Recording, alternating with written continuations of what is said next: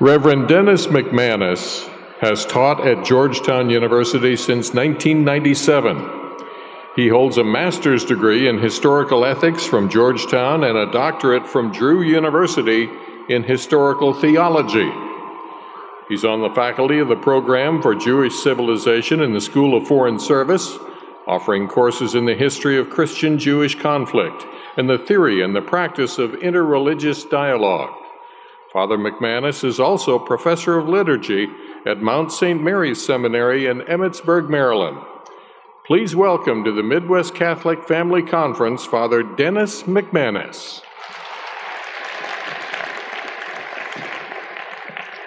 Well, first of all, I got to be sure y'all can hear me. Can you hear me? Great. Now, here's the second problem for this evening, and that's that I'm a priest from Alabama. Oh, thank you. That's very nice. Okay. And in Alabama, we say y'all a lot. The plural of y'all is all y'all. That's the plural. But I know that here in Kansas, I am above the Mason Dixon line. So I'm going to try to cut down on the y'all so you can understand me. And I'm going to try to talk like you do. because I've learned that when you're above the Mason Dixon line, and the air is thinner anyway, you, you got to learn to talk like the people in the north. Of course, I think that I shouldn't have to do that because I say to people in the north every time they, they object, I go, Well, y'all burned down Atlanta. Wasn't that enough? Right? You, oh, come on. All right. Anyway, it's very nice to be here. And I thank all the invite. Thank you. Yeah. And I thank all the organizers of this beautiful convention, and the bishop, and all the clergy, and the religious and lay, and everybody who has contributed to this and made this evening possible. Great.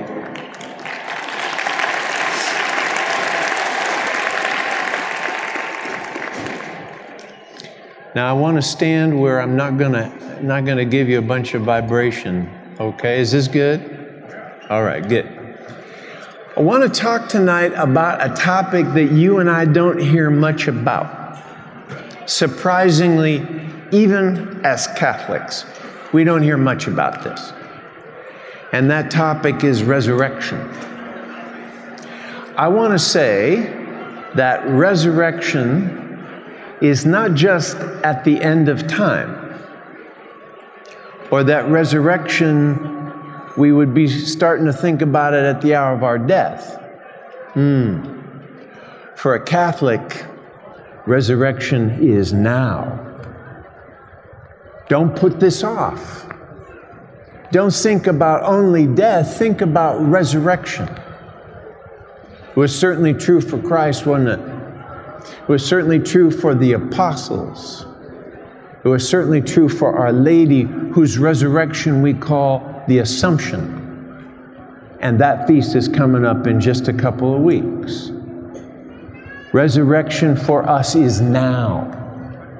And I want to talk a little bit about that. How do we as Catholics see the resurrection? But I want to go into this in a way that you're not expecting. Are there seatbelts on those chairs? Buckle thy seatbelt. Because I want to talk about resurrection over and against what our culture does with death and with ghosts and with hauntings and with our big fascination in America for what happens on the other side. I want to talk about a Catholic way of understanding these things. Because mostly in our culture, what we do is we take death and we push it very far away. We don't like talking about death, it's understandable. We don't. But if we believe in the resurrection of the dead, then being able to talk about death, our death, the grace of a happy death is very important. I remember visiting my mom in this particular home for the elderly where care was excellent. And she had a lot of card playing lady friends, most of whom were either non believers or secular altogether, or maybe Protestant of some kind. And I dropped by one day and I said, Mother, how you doing? Ladies, how are you? That sounds pretty bad. Am I in the wrong spot? No, it's you. okay. Hmm. Anyway, I said, "Ladies, how you doing?" And they said, "Great." Okay, all right. And uh, we're talking a little bit. And uh, I said to my mom, now, tomorrow's St. Joseph's feast day, and to pray for the grace of a happy death. And three of the ladies at the card table grabbed their chests. What the heck is a happy death? Who are you? Calm down. I don't want to give you a heart attack by talking about this, but it is possible to die a happy death. And one of the ladies said, That's a contradiction in terms. Death is unhappy. There's no such thing as a happy death. And please don't use the D word anymore than you have to. Man. Happy death is a very Catholic idea. The idea that you and I die with our friends and our family around us and our kids and grandkids, and they're saying what? We love you, Grandma. We love you, Grandpa. We always want to be with you. Pray for us in heaven. Wow, that's the way to go, isn't it? That is the way to go, and that's our goal. But our culture is now pushing back on this in a big way. I teach at Georgetown, okay? Everybody there thinks they should be Secretary of State tomorrow morning. Every, every undergraduate in my class has got a nose deal like this, you know? So this very sweet girl comes up to me toward the end of the year and she pulls a diamond, a rather large diamond, out on a chain and she says, What do you think? And I said, I, oh, it's, it's beautiful. And she said, It's my grandmother. I said, That belonged to your grandmother? She said, No, it is my grandmother. I said, What are you, what are you talking about? Well, there's a company now that takes ashes from folks who are cremated and puts them into high pressure plus chemical treatment. And you make a diamond out of your grandmother and you put her on a chain.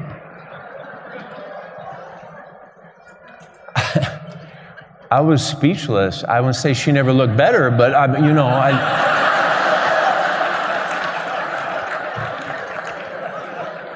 Your, your grandmother looks like a million bucks. And she said, Do you, Don't you like it? And I said, No, I, it's, it's, it's, it's really very nice.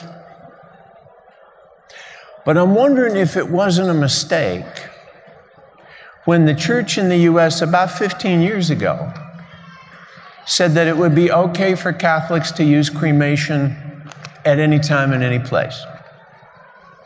Because I'm wondering what that did to our attitude toward death and resurrection. A few years ago, I was invited to a Catholic undertaker convention, not a very exciting invitation. no one was dying to get into that. Okay.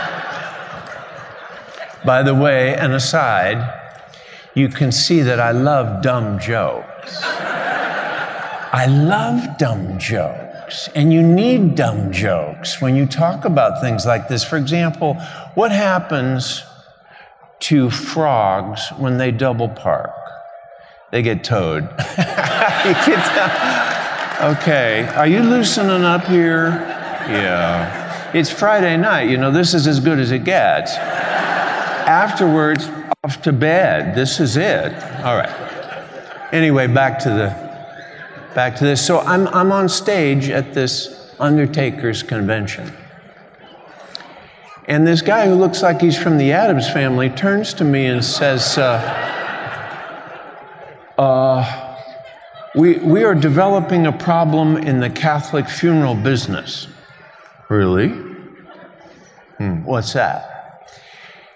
He said, I own eight mortuaries in the state of California. The majority of my business is with Catholic families, always has been. I'm very proud to serve the church. But he said, since cremation has been allowed, I have a really big problem. What's that? Believe it or not, Father, almost 90% of the Catholic families who have one of their loved ones cremated never come back to pick up the ashes. And since you are not allowed to send ashes in the mail, that's completely against federal law. I've had to build a warehouse half the size of a football field with thousands and thousands of boxes of ashes from Catholic families. And he said, I guess I'll just have to do this, but what do you think has happened? I said, Well, convenience, cost, and also distancing myself from death. That's a big piece of American culture. I don't want to face this. But I can't understand how as a Catholic, I would feel better. Not knowing, not remembering, not having a place for, no name for my mom, my dad, no parish, no priest who'd be saying Mass for them on a regular basis. Because for a Catholic, we bury our dead with love and we connect with them and we pray for them, and we know that the day will come when they will rise from the dead in Christ Jesus. We do not ignore them, we do not forget them, we do not stop praying for them. Hey, you and I are going to die. What would it mean to you if a box with your name on it with ashes is stored in a warehouse instead of a place where your family has your name, where they come and visit on the anniversary of your death, where the parish priest prays for you by name at least once a month in Mass. And you look forward to the resurrection of the dead. If we want to rise from the dead and we want the grace of a happy death, then we need to think differently, act differently, pray differently than we do now. Resurrection is now. It's not in a box, in a corrugated storage house hundreds of miles away. Resurrection is in my family. It's in the way I connect with the dead, those I love. It's in the way my parish priest takes care of my family by name, offering Mass and visiting their grave on the anniversary. Resurrection is now. But you and I know something else. in our culture, we have a huge fascination, don't we, with ghosts. How many TV shows are there about pursuing ghosts? Let's see. Ghost Hunters, Ghost Brothers, Ghostbusters, Ghosts I Knew and Love, Ghosts Who Bother Me. I don't know, it goes on, right? I count about seven different ghost shows right now. And in all those shows, you've got people with uh, gizmos that measure the air and um, take care of the electromagnetic gastrointestinal difficulties the. Okay. Maybe it works, I don't know. I'm just a dumb priest. But I know something about the dead that they don't. And that's this when we die, we go to Christ Himself. And at that point, He asks us one simple question. And he asks everybody this question. He does not say to us, Oh, weren't you uh, president of the United States? Weren't you that lovely mother of five kids? But Weren't you captain of the football team? Weren't you this? Weren't you that? Doesn't ask. He asked, as St. John of the Cross says, one equalizing question for everybody How well do you love me? That's all. And everything we've done in our lives, good, bad, indifferent, has the big bright light of love shone on it. And we see the answer at the same time Christ does. And if there's still more room for us to learn to love better, that's what purgatory is. And if there's no love, and we want no love, and we choose no love, that's hell. But in God's mercy, if there's plenty of love, and God is all that we love, it's off to paradise. Now, for myself, I've got my headstone picked out. And what I want on it one foot in purgatory. That's what it's going to say. You know, just one foot in purgatory. Because if you make one foot there, you're on your way to paradise. Purgatory is a form of heaven. It's where we learn to drop off everything except God. It's where we learn to want only God Himself. Sometimes God allows forms of purgatory which can be a little frightening to us. And they come in the form of ghosts. Now, the church doesn't teach much officially about ghosts, but the experience of the saints is full of it, filled with stories about ghosts. And it's important we see what ghosts are about for us, why they are a form of purgatory, and why the Catholic response to the ghost stuff on TV makes so much more sense and gives us the possibility of resurrection. Let's take, for example, a call I got a dozen years ago. A group of nuns. Yeah.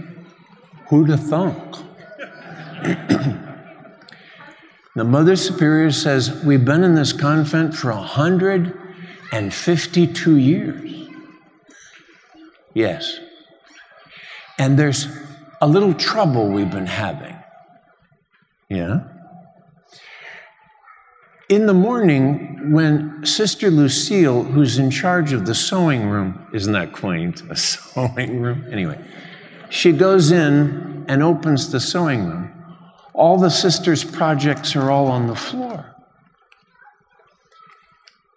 And we think there's a ghost. I said, Well, before we jump to that, who else has got a key to the sewing room? And who doesn't like Sister Lucille? Okay. Oh, Father, she says, Oh, no, it's not like that. well, h- how do you know? Because Sister Lucille has the only key and she won't let me in. Okay, all right. Well, what else? Well, we have four bedrooms in the old wing that was built in 1850, you know? And in those four bedrooms, the lights go on and off by themselves, and the doors open and close by themselves. And that's been going on a long time. How, how, how long? Well, Mother Imelda has been a nun for 86 years, and she said it was true when she entered, and the other nuns had to. I said, let me do some math. This, you, you have had this going on for 147 years, and today you call the priests? Okay, why, why did you wait? Well, it was a friendly ghost. I mean, we think it's one of the nuns. well, do something. Okay, well, what do you do? There are lots of places in the deep south, where I'm from, which are haunted by the dead from the Civil War. Because the South is profoundly Protestant. And Protestants do not believe what I am about to say about the dead, which is this if God allows the dead to visit with us in this way, say with the nuns, the dead are begging for one of two things from us Mass to be said for reparation of sin. That's what we do best. And when I am asked to come to a house where there are disturbances like this, I say Mass in the place where the disturbance is. And we pray for the soul of the one who died there. And generally speaking, peace. This was so dramatic with the nuns. We had masses said in each of the four rooms for a full month. And every day at the Our Father, when we got to the words, and forgive us our trespasses as we forgive those who trespass against us, both candles on the altar would go out simultaneously. Hmm. Hmm. Till the very last day, the last Mass of the month. We got to the Our Father. We're all poised. We're waiting. Nothing happened. Well, you talk about a room full of disappointed nuns. They're all seeing what happened. What happened? We go on to the kiss of peace. The peace of the Lord be with you always and also with you. Let us offer each other a sign of peace. Off to paradise a rather liturgical ghost, I might add, okay? but off to paradise. Because the sacrifice of the Mass, offered well and with love, is the resurrection now. What does Christ say? He who eats my body and drinks my blood, is that not what we do at Mass? Will live forever. Resurrection is now. the second reason ghosts come to us is because they are begging for help with restitution for crimes committed. They have done something, and it was an injustice of a huge size. And they want the help of the church militant, us who are alive, to help them, the church, suffering as they move toward God, to become one with the church triumphant in heaven. And when people come to us and show themselves repeatedly over and over in the same pattern, they're asking for us to help identify what it is they did wrong and to help set it right. I give you this case.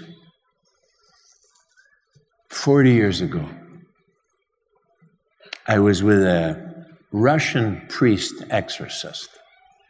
Now, this man had faced the commies probably in 1917, but anyway, he was, he was just a beard down to his shoes and nothing frightened himsky, okay? Nothing. So he says to me, um, "We're having problem with, uh, you know, house for this to having." yes, what? Uh huh. he says, "Getting into the car, father. Getting for this to having car. Get get into car." Off we go to a rectory attached to a parish church. we knock on the doorski. and the housekeeper who's been holding down the fortski comes and says, Oh, thank God you're here. This, I, I'm going crazy. What's the problem? Ever since Father so and so died 10 days ago, there's been nothing but noises throughout the whole rectory. I'm scared out of my mind. And uh, Father, thank you for coming. Hmm. So the Russian priest has me holding the holy water pot. I'm good at that, by the way. Good. And he starts singing,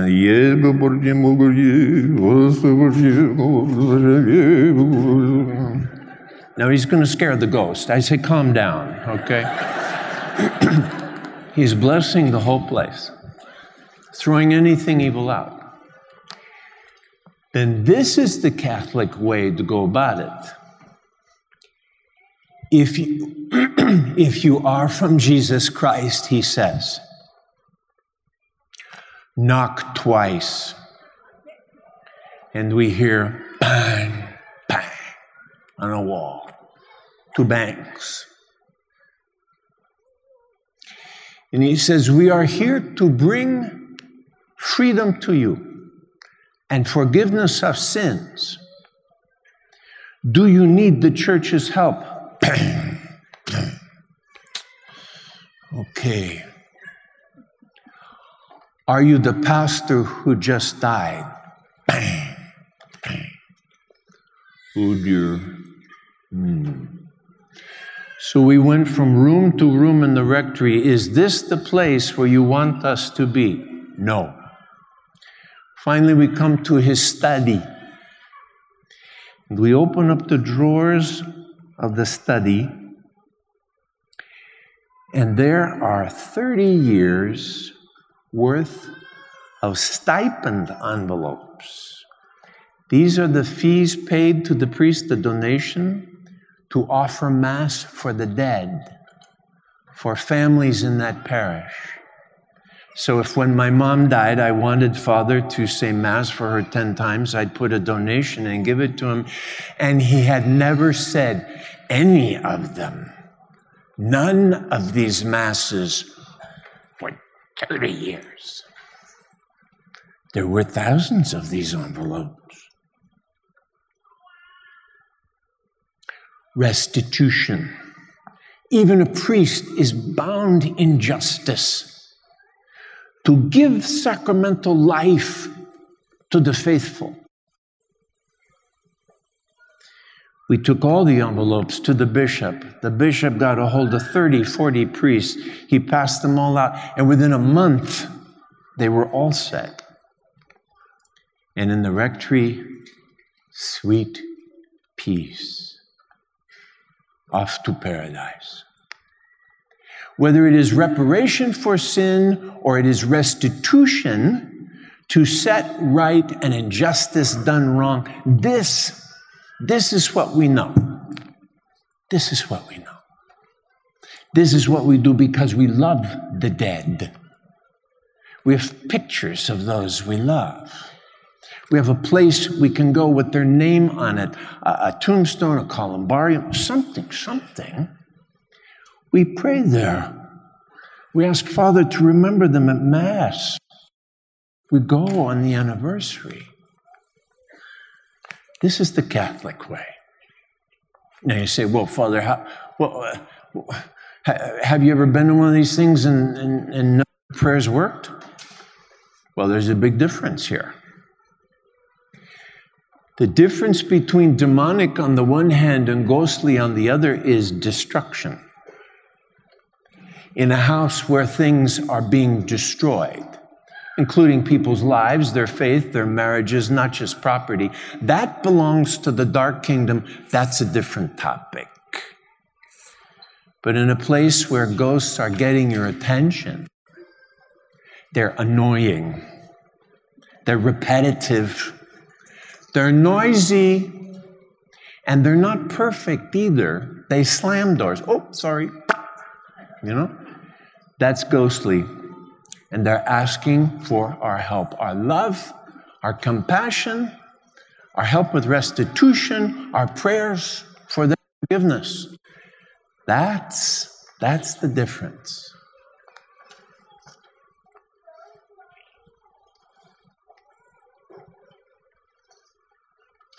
You know, ghosts are not new for us. How many times in the gospel is Jesus mistaken for a ghost? Yeah. Remember St. Peter? I love Peter, but let's be frank. Peter is a knucklehead. I think he gets the he, he gets the answer right once from Christ in the gospel. Once. Where Christ says, Who do you and everybody else is saying things like, well, you know, it could be John the Baptist with your head back on, or you might be Elijah. Some people are taking bets. You know, I don't know. And Peter says, No, you're the Christ, you're the one. Yeah. But all the other times he gets it wrong. All the other times he's wrong. So you remember when they're out in the boat fishing at night and they see this figure walking across the waves? And Peter looks out over the boat and he goes, Phantasma estin, it's a ghost. Oh, let's pull the handbrake there. What do you mean? For Jews, belief in ghosts was very widespread. They believed in the resurrection of the dead, but they thought if you died a violent death, and a lot of people died violently on the Sea of Galilee, they, they, they lost their boats, they sunk, they drowned, etc. They thought, ah, that ghost will come walking on the surface at night, looking, and here it comes, for revenge. Hmm. A Jewish ghost looks for revenge, is angry at their loss. Angry. So, what does Peter do? Peter stands up on the bow of the boat and he goes, Hey, hey, so if you're not a ghost, why don't you tell me to come walk to you on the water, huh? See what you got going on. Peter was from Brooklyn. Okay.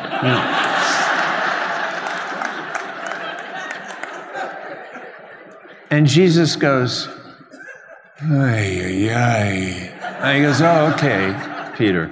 Well, come and walk me. So Peter, you know, out on the boat.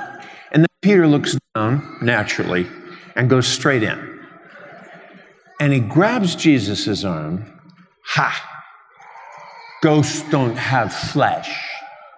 Ghosts can't make you do miraculous things. Only saints, only prophets, only angels, only God can do that. So Jesus wasn't a ghost. Or how about after Jesus' own resurrection? He's in the upper room. He appears in the upper room. They're all there hiding under the benches. And they go, Oh, Phantasma estin, maybe a ghost. Huh? And Jesus says, You got anything to eat? I really haven't had anything since Holy Thursday night. Just kidding. They give him fish, a piece of bread, because that's ghost test number two, isn't it? Ghosts cannot eat stuff. And there he is eating. Better, in the Acts of the Apostles, there's a little line we pay no attention to it.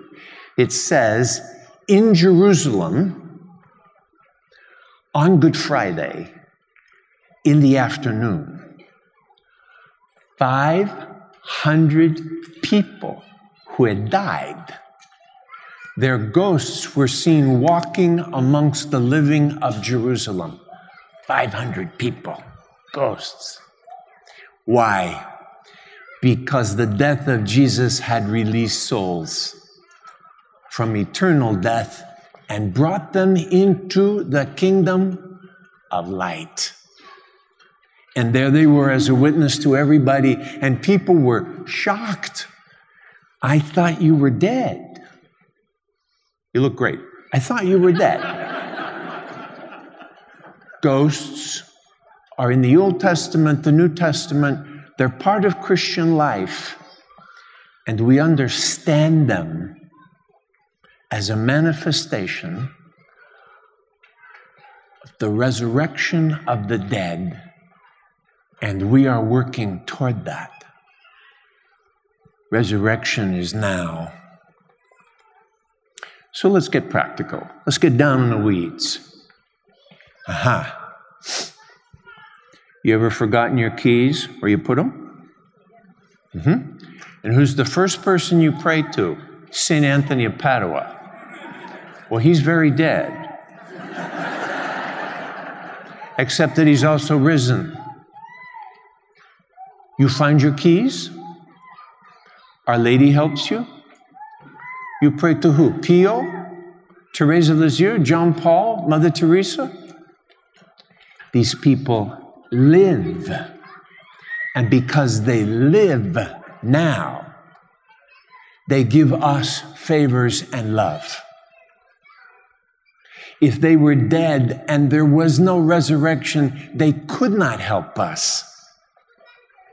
But even in the ordinary, the everyday things, they help. Something closer to the bone. We've all lost loved ones, and we will lose many more. None of us live forever. When you've lost a loved one, someone very close to you, a mom, a dad, a spouse, God forbid, a child. Oh. How many times have we had the experience of that loved one strangely being very present to us in the days following their death? And it's not just because we're grieving or in shock. I mean, they're there. We feel their presence. The resurrection is now. That is a sign from God that we must believe that He allows the dead, whom He loves and are in love with Him, He allows them to be with us, to console us, to say, It is well with my soul. I am with the one I love. Resurrection is now. Therese of Lisieux.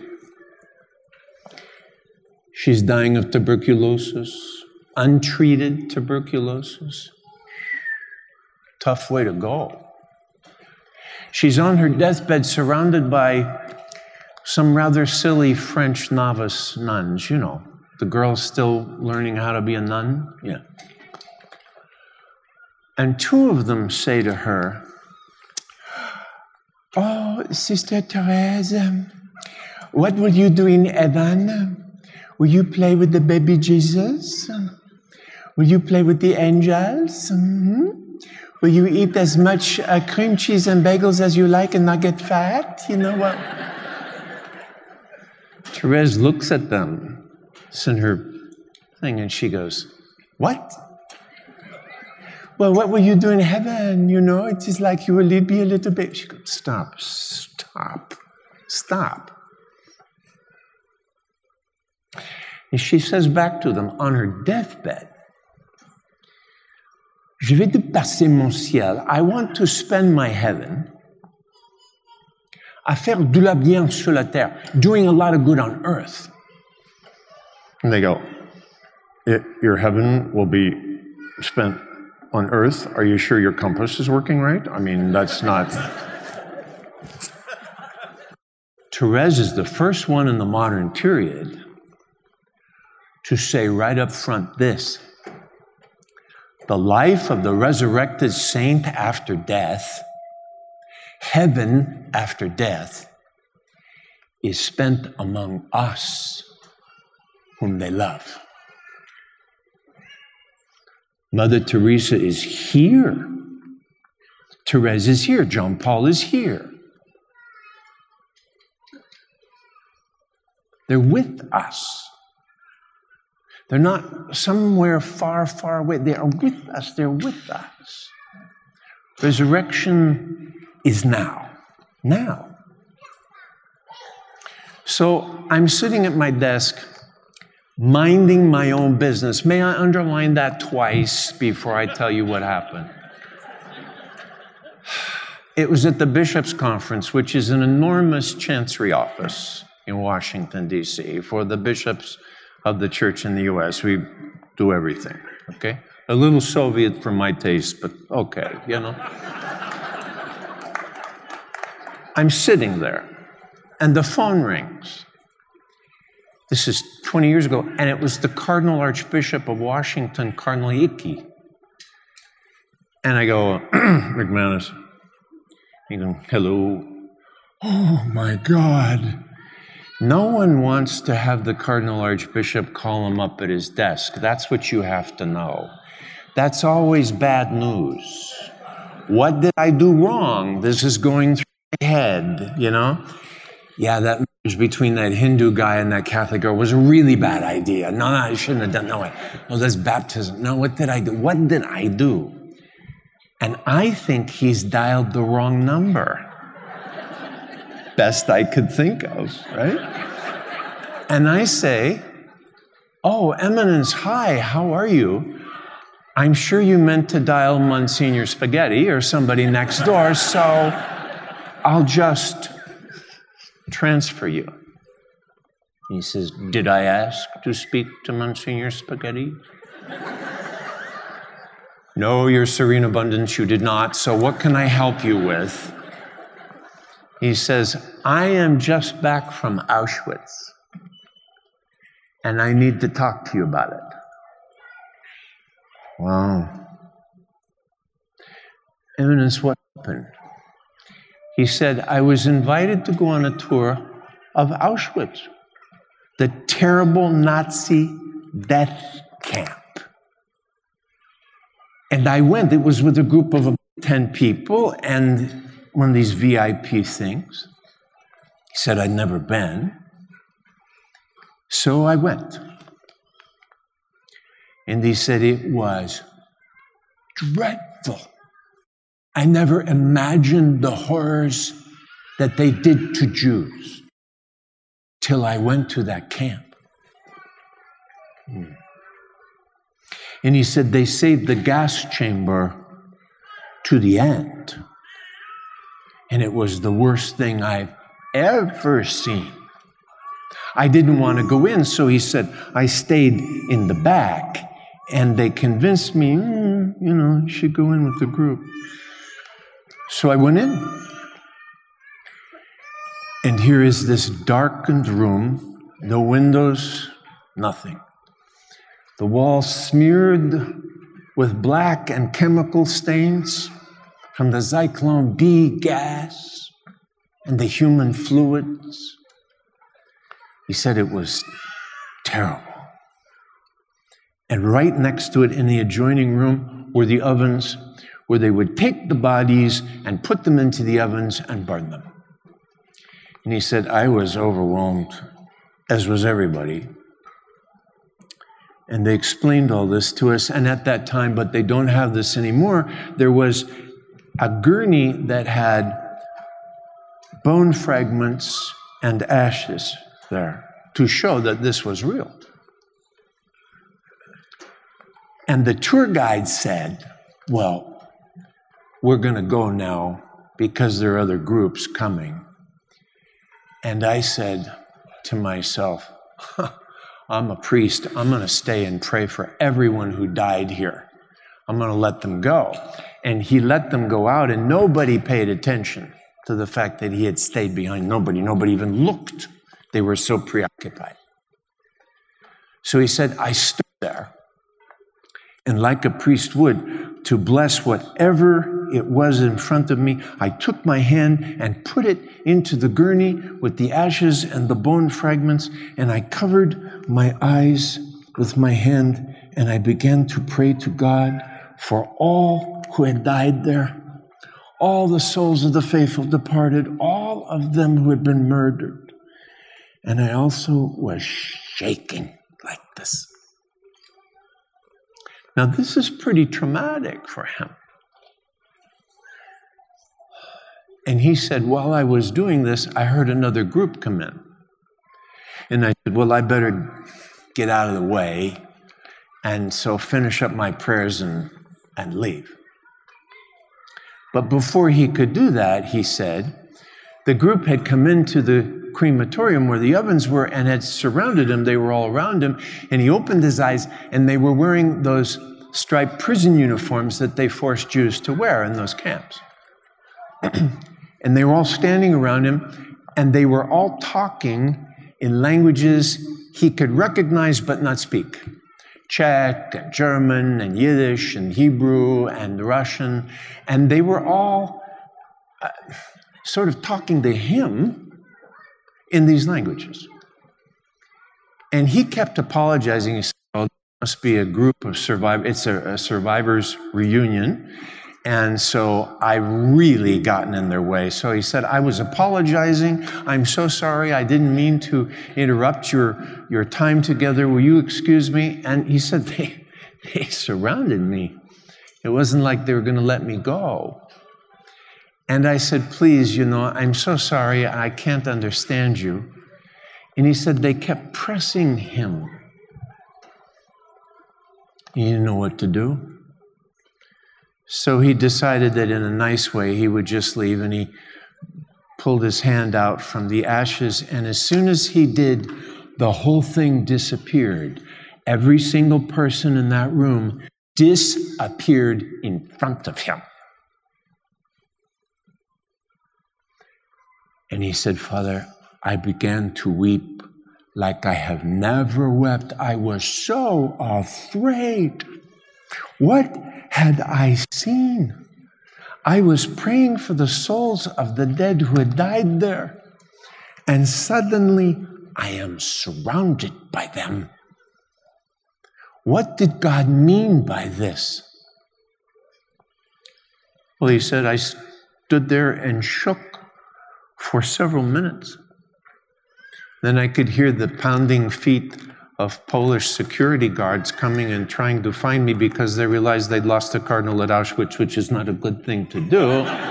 and that they, they thought somebody had struck me or hurt me. I know I'm fine, I'm fine. So he said, I didn't know what to do with this. But he said, I know somebody who could interpret it for me.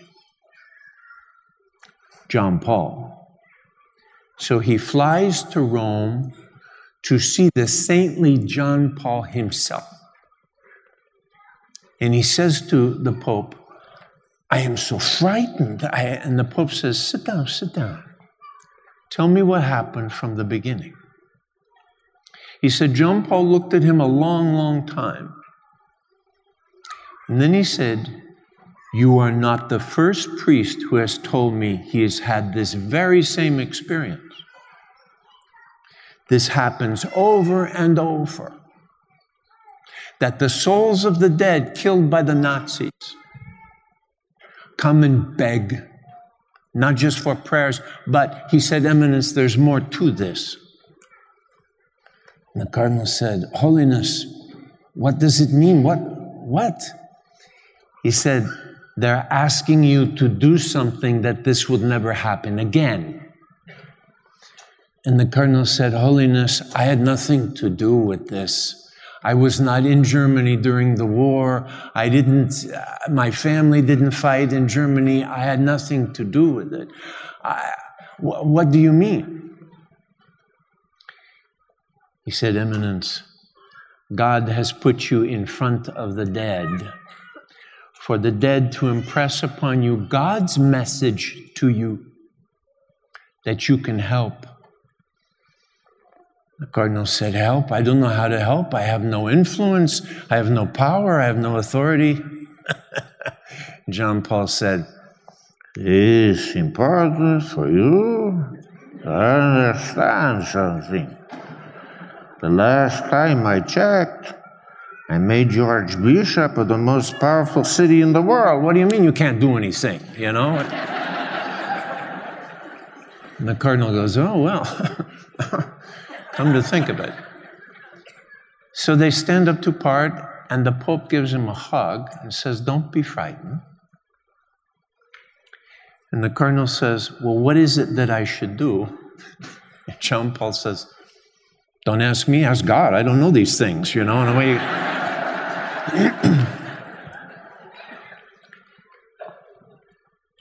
when God allows us to encounter the dead, it is for the purpose of his own salvation of everybody, but especially for the dead in front of. John Paul would later refer to all those Jews died as martyrs before God. Did the cardinal meet saints? Or did the cardinal meet ghosts? Maybe saints. Resurrection is now. It's not something we put off. It's not something that's just at the end of time. It's not something in the pictures. It is now for us. It is now. You know, Fulton Sheen is finally going to be beatified. It's wonderful. Yeah.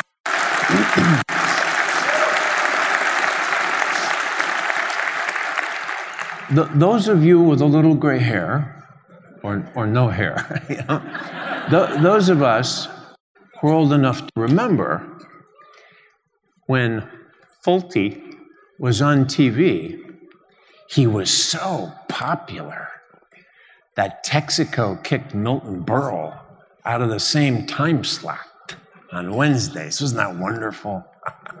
anyway, Fulton Sheen is a very interesting American saint, isn't he?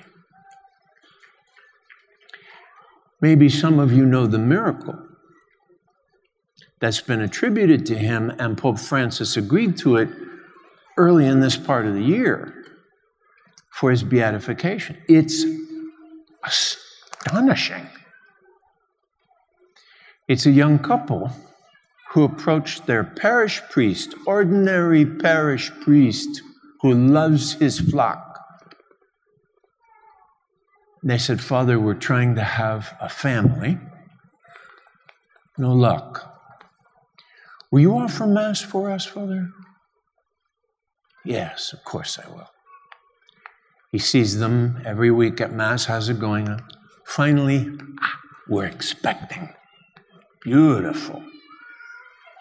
The ninth month comes. They tell him, This coming Tuesday, Father, they're going to take the baby unless the baby's born before because it's time. There are complications, but we'll, it's time. We're so excited. Can you offer Mass for us on Tuesday morning? And the priest says, Yeah, under one condition. You call me from the hospital. You call me and tell me how you're doing. Okay. Tuesday morning, Mass is offered. Father hears nothing, nothing. He's worried. At noon, he gets a call from the dad. Terrible news.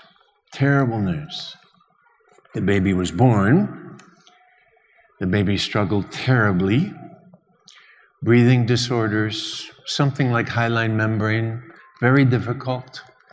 Did everything possible, everything, everything, everything, everything, everything, everything. Could not save the baby. The baby died sometime before. Very hard, very sad. Father, will you come over to the hospital? Please, please, we are devastated. Yes, I'm coming now. Well, with traffic, it took the priest more than an hour to get there. He gets there. Mom's in the ICU. She's conscious but struggling. Tough, very tough. And he prays with them.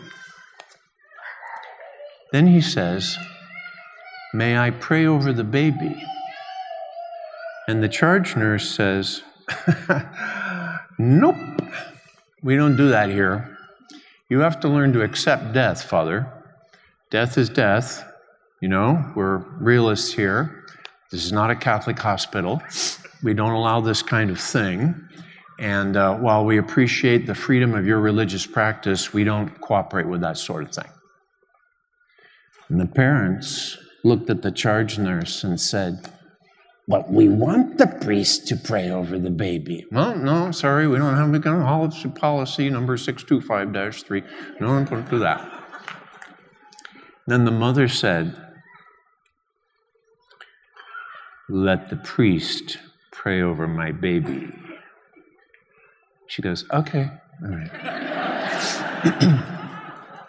she takes the priest down to the morgue, and the morgue has the section for infants as well as adults.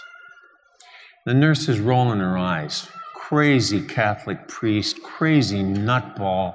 This is the dumbest, I've never in my whole life seen such a thing. God, show respect for the dead. Don't be doing this. Pull the baby out, uncover the baby. The body is cold, frozen in position, blue gray, death for an hour, two hours. The priest says thank you to the nurse, raises his hands in prayer, and begins to pray intensely, begging God to have mercy on the soul of this little one, to admit him to eternal life, forgiveness of all sin, union in paradise. And then the priest remembered something. I have Fulton Sheen's relics in my pocket. So he pulled them out, bone fragments, and put them in a little container on top of the baby's chest. Of course, the nurse is going, hi, hi, you know, crazy nutball Catholics. What? Impossible. Priest goes back to his prayer. Father, if it please you, through the intercession of Fulton Sheen, give life again to this little one. Raise the dead as we have faith in you as resurrection and the life. Now show us by his intercession this same mercy for the one you have called to yourself. Full minute, absolute silent prayer while he prays through Fulton. At the end of which, the baby opened his eyes, coughed, and began to cry. And now it was the nurse who needed help, you know. mm-hmm. Mm-hmm. Grab the baby, go right into ICU. Perfectly healthy baby. Six years later, a little monkey climbing on everything. Get down from there, okay? No effects, nothing. Perfect body, perfect health. Resurrection is now. Hmm? The resurrection is now. It is in front of us. If God so wishes to raise the dead by the prayers of his saints, the church militant begging him, then resurrection is right now. We do not put this off. Hmm. But of course, the most important piece of our resurrection may be the most taken for granted of all the pieces. Mass. At every Mass, do we not offer a sacrifice of bread and wine, which becomes, through the words of Christ Himself, His own flesh and His own blood? His sacred body and His precious blood resurrection is now on that altar. It is now. Our resurrection starts when we eat and drink of the flesh and blood of Christ, who is the resurrection. Resurrection is now. It is not far away from us. It is not out of our reach. It is not pushed to the end of time. Resurrection food is what the Eucharist is. We live by it. And at the hour of our death, with viaticum from the priest, we die by it. Viaticum, food for a. The way where? To paradise, to the resurrection of the dead with Christ Jesus our Lord. It's important that we rethink this and put it into our Catholic head. That we live our life every day with the resurrection in mind. And that even when we greet the sadness of death, of a happy death, we know that this death is not forever. We know that this death is an open door because we have eaten and drunk of resurrection food. This death is for us eternal life. And we must, must believe this. For without this, as St. Paul says, this is in vain. This whole convention is nuts. No resurrection from the dead, no eternal life. What are we wasting our time? A few years ago, had a very close rabbi friend who died of cancer. His wife was very beside herself. And if you know how liberal Judaism, not Orthodox, but liberal Judaism, Reform, Conservative, Reconstruction, secular Judaism, looks at death, it doesn't have the resurrection to hang on to. So I stayed with him till he died. And at his funeral, his Jewish friends came up to me one after another and said, uh, with a heavy New York accent. Uh, thank you. And I said, Well, you're welcome. For what? You were with him when he died. Yes. It's a great, beautiful death. I couldn't face it, said one of the rabbis. I couldn't possibly do that. Rabbi, God is there at death. Father, he said, please. This is a Catholic belief. For many of us in Judaism and other world religions, there is no resurrection from the dead. There is this life and maybe some kind of an awareness or consciousness later, but a resurrection of a body, a beautiful body, in the company of those who love us? Oh, no, no. Uh-uh. His wife said to me, You know, in the weeks prior to his death, the only visitors he had were Catholics. Yeah. She said, You're the best. You brought food, you took care of medical bills, you, you helped with the house, you, you took care of me. Thank you. She said, You know what? You Catholics do death very well. Very well. And I said, It's because we do resurrection even better. Huh?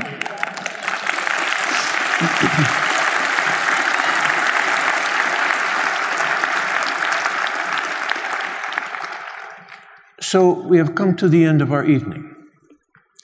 And if there's anything that we want to take away from this, is two things. One is loving care for the dead, especially in our family. Very Roman on the Roman Catholic side to pray for the dead at every meal. Bless us, O Lord, in these your gifts which we're about to receive from your bounty through Christ our Lord. Amen. May the divine assistance remain always with us. Amen. And may the souls of the faithful departed to the mercy of God rest in peace. Why do we invite them to dinner? Hmm. because the Romans thought that the dead lived among them. And the Roman and Catholic apostles, Peter and Paul, we're delighted to include the dead, especially martyrs, at the table of the Lord, the Mass, and at the dining room table in fellowship. Love and care of the dead. And the second and most important, love of the Eucharist, a readiness to receive it, to eat and drink worthily of the Lord, because resurrection is now. Thank you. Good night.